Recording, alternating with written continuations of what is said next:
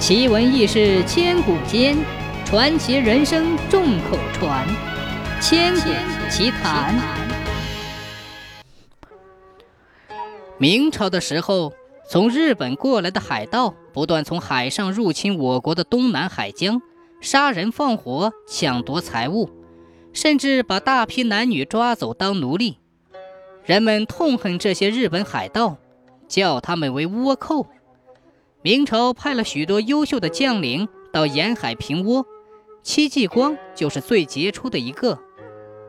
戚继光十七岁就继承了父业，成为了一个能文能武的青年将领，立志为保卫祖国献身。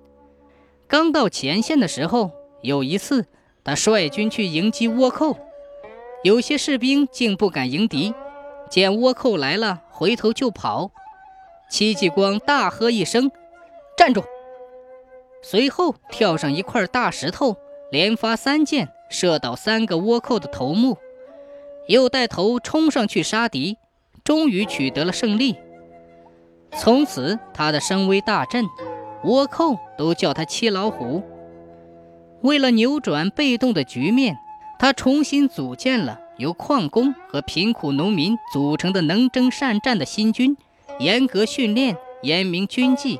人称戚家军。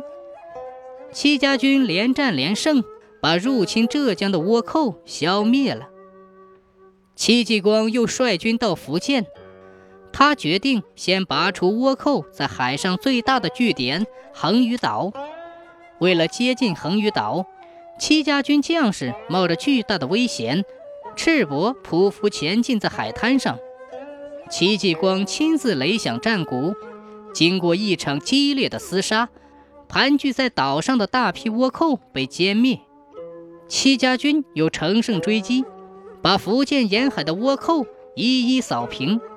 在戚继光和其他将领的共同努力下，危害我国沿海达三百年之久的倭寇被彻底荡平了。伟大的统帅、民族英雄戚继光和他的戚家军。为祖国立下了不朽的功勋。